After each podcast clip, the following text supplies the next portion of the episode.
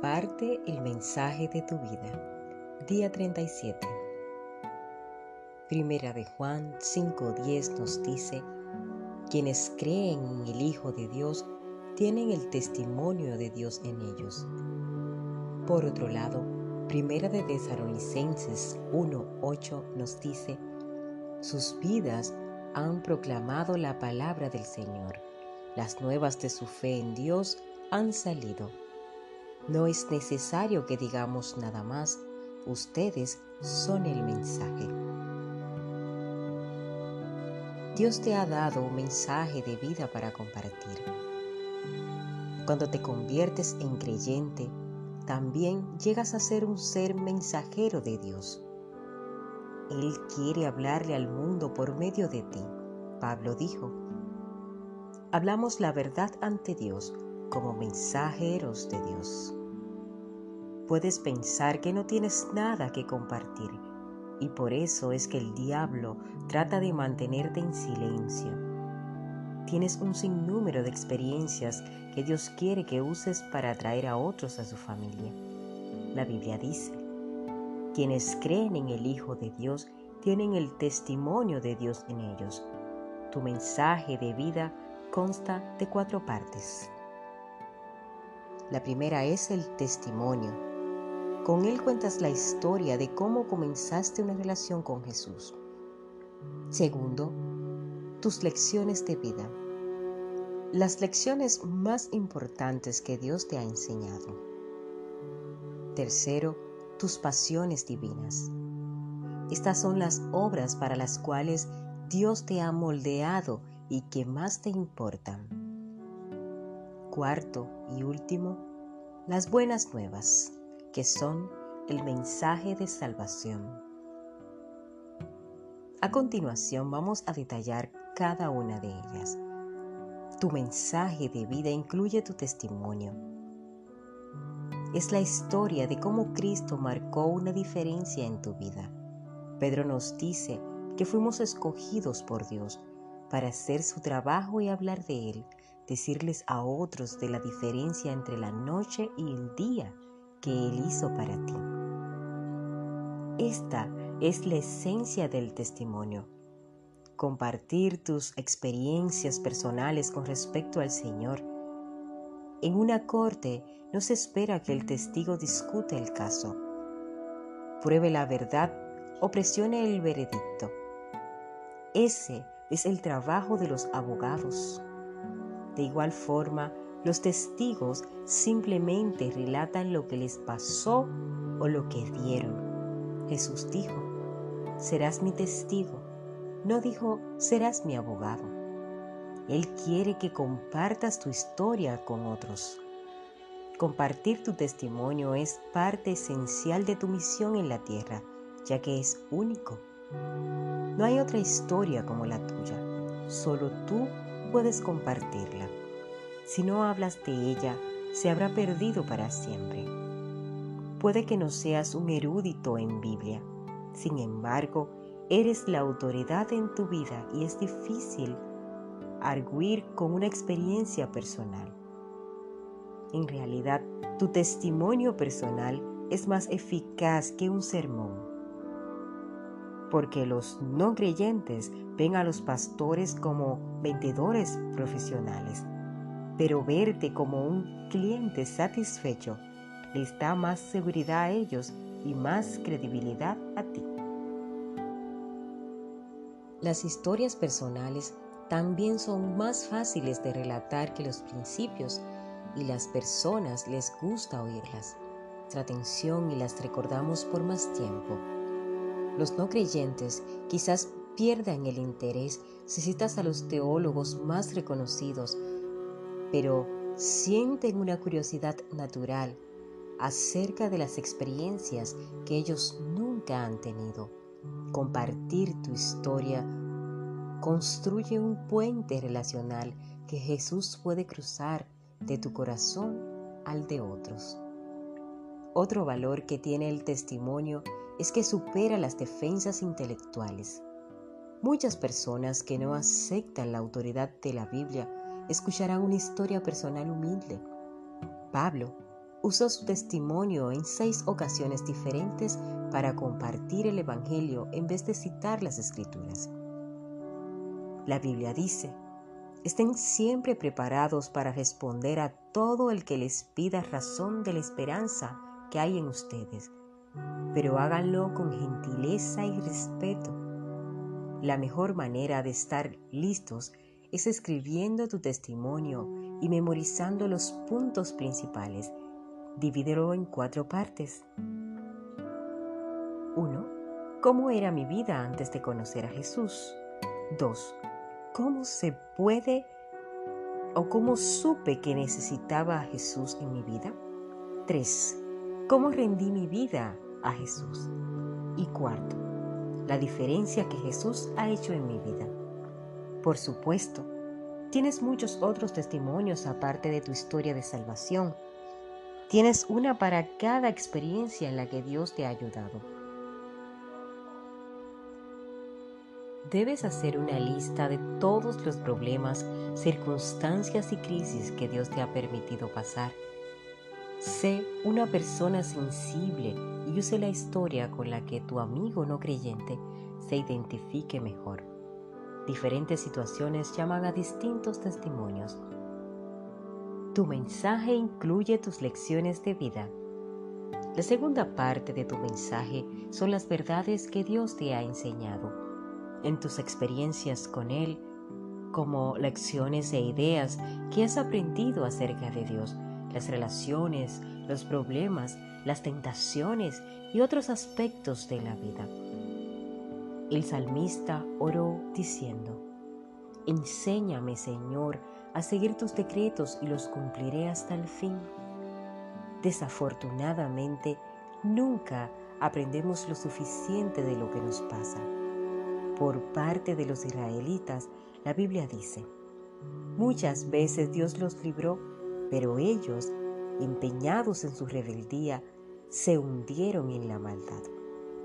Quizás hayas conocido personas iguales a estas, sin embargo, aunque es sabio aprender de nuestras experiencias, es más sabio aprender de las experiencias de otros.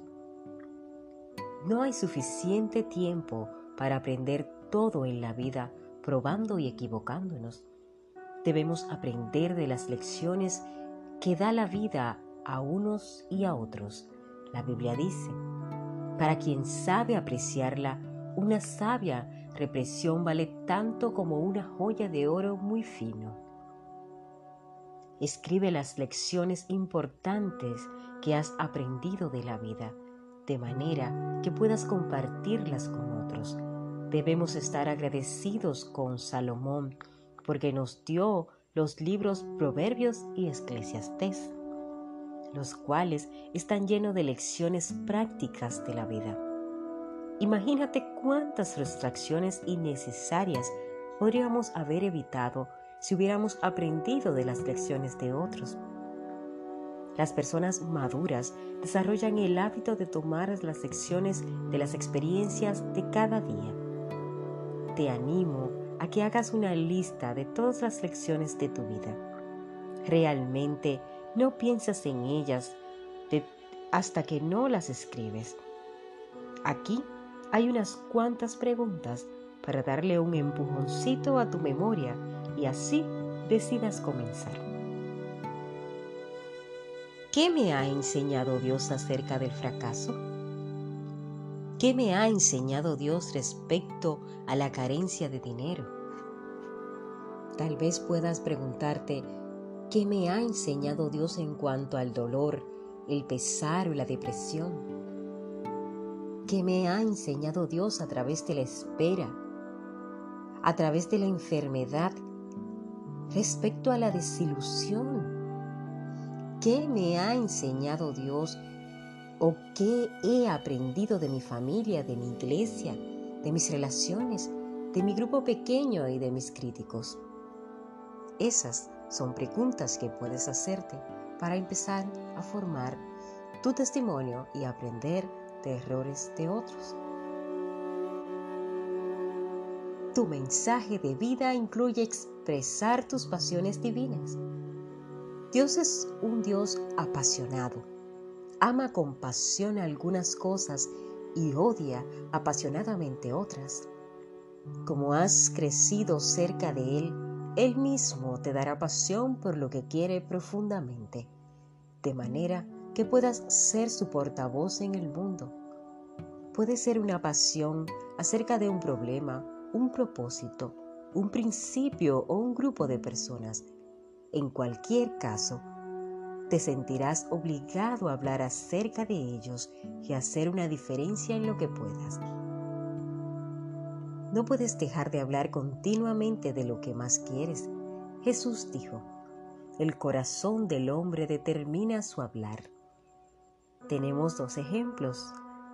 David, que dijo, mi cielo, por Dios y su obra arden dentro de mí. Y Jeremías dijo, Tu mensaje quema mi corazón y mis huesos, no puedo quedarme en silencio. Dios les da a algunas personas una pasión divina para defender alguna causa. A menudo es un problema que personalmente experimentaron, como por ejemplo abuso, adicción, infertilidad, depresión, enfermedad u otra dificultad.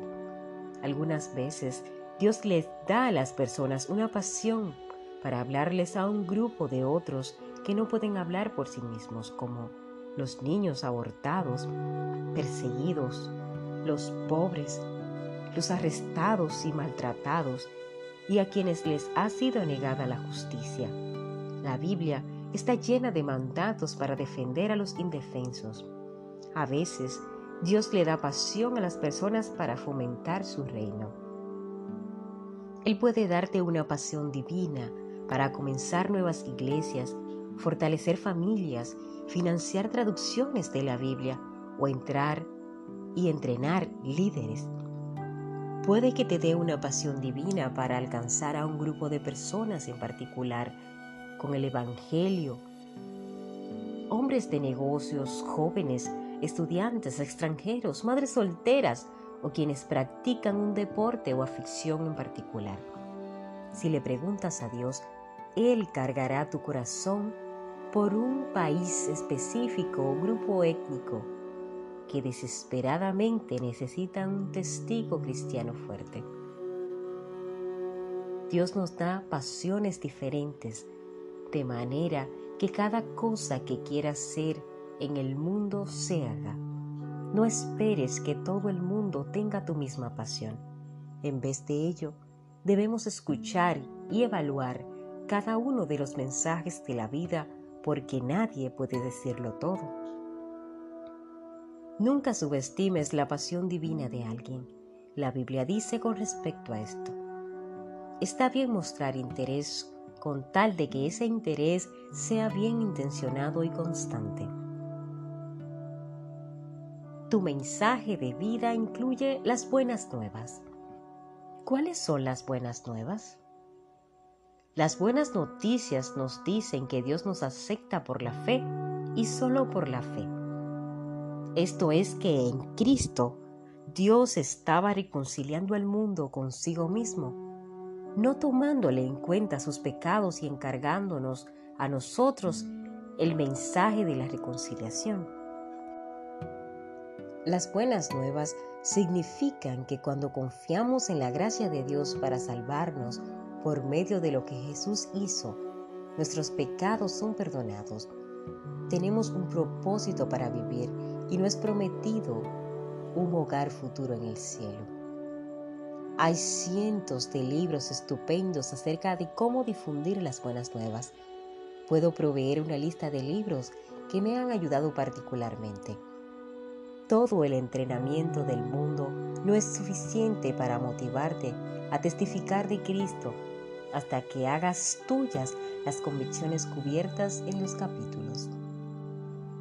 Si no haces tuyas las condiciones cubiertas en los capítulos anteriores, no servirá de nada que te dé esa lista de libros, ni tampoco habrá servido que lleguemos hasta el día 37.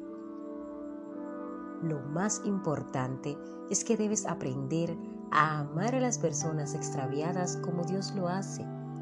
Él no creería o no crearía una persona si no la amara. Para Él, todos somos importantes. Cuando Jesús extendió sus brazos en la cruz, estaba diciendo, así es como te amo. La Biblia dice, el amor de Cristo nos obliga porque estamos convencidos de que uno murió por todos. En cualquier momento que sientas apatía con tu misión en el mundo, invierte algo de tiempo reflexionando acerca de lo que Jesús hizo por ti en la cruz. Nos deben importar los no creyentes, ya que a Dios les preocupaban. El amor no da alternativas, la Biblia dice con respecto a esto. En el amor no hay temor, sino que el amor perfecto echa fuera el temor. Un padre correría dentro de un edificio en llamas para salvar a su niño, porque su amor es más grande que su temor. Si temes compartir las buenas nuevas con las personas cercanas a ti, pídele a Dios que llene tu corazón con su amor por ellos.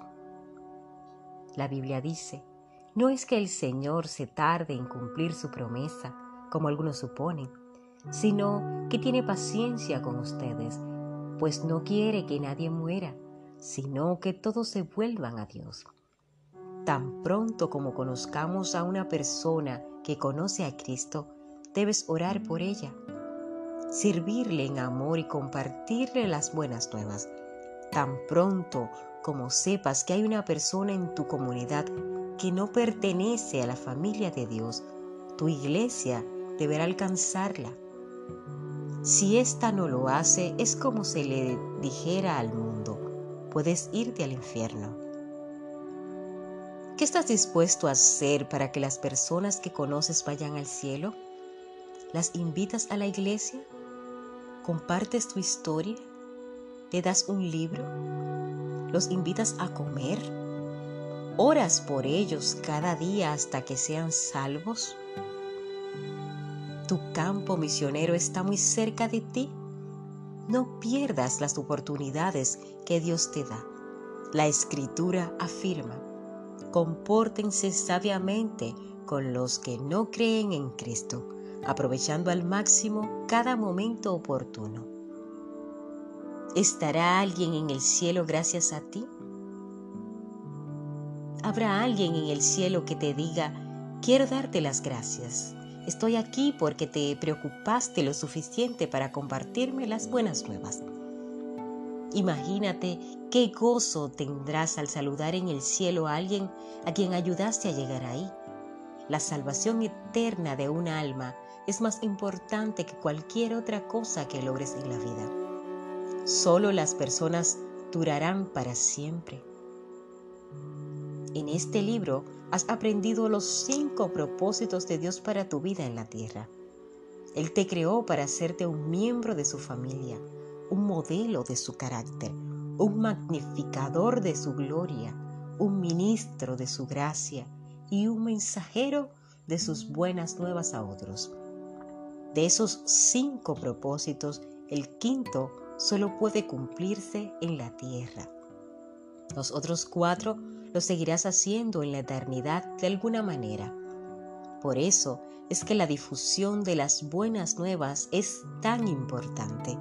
Solo tienes un tiempo breve para compartir tu mensaje de vida y cumplir tu misión. Aprovecha ese tiempo breve. Háblale a quienes están a tu alrededor de Dios. No pierdas tiempo. Punto de reflexión Dios quiere decirle algo al mundo a través de mí. Versículo para recordar. Estén siempre preparados para responder a todo el que les pida razón de la esperanza que hay en ustedes, pero háganlo con gentileza y respeto. Primera de Pedro 3:15. Pregunta para considerar. Reflexionando en mi historia personal, ¿a quién quiere Dios que se le que se la cuente? Eh, yo particularmente, Argentina, puedo contarles a ustedes ahora que tengo varias personas a las que le puedo contar mi historia y a las que les he contado mi historia. Y con seguridad puedo decirles que espero y creo que toqué el corazón de esas personas y de algún modo creo que les mostré la gloria de Dios en mí, las bondades que Dios ha hecho para conmigo y las que aún continúa haciendo, como por ejemplo este reto de hacer los podcasts de este libro por 40 días. Ustedes saben, al igual que yo, que no ha sido fácil, pero gracias a Dios estoy aguantando el reto y ya estamos casi culminándolo. Espero que sea de mucho provecho para ustedes como lo ha sido para mí. Hasta la próxima. Un abrazo.